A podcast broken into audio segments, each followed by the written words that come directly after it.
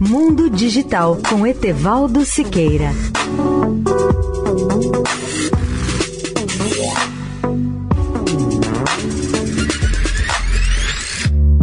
Olá, amigos da Eldorado.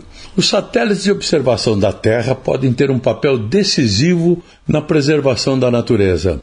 Um exemplo da importância e da utilidade desses satélites é ressaltada no estudo da NASA desenvolvido ao longo dos últimos 20 anos sobre a atmosfera acima da floresta amazônica.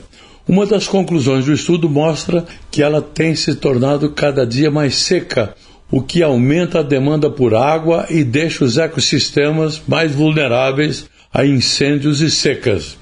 E essa perda de umidade decorre principalmente das atividades humanas. Cientistas do Laboratório de Propulsão a Jato, JPL, da NASA em Pasadena, Califórnia, analisaram durante décadas os dados de satélites sobre a floresta amazônica para rastrear tanto a quantidade de umidade da atmosfera quanto a quantidade de umidade necessária para manter o sistema da floresta tropical. Segundo o diretor do JPL, ou JPL, autor principal do estudo, nas duas últimas décadas, houve um aumento significativo no ressecamento da atmosfera, bem como na demanda atmosférica por água acima da floresta tropical.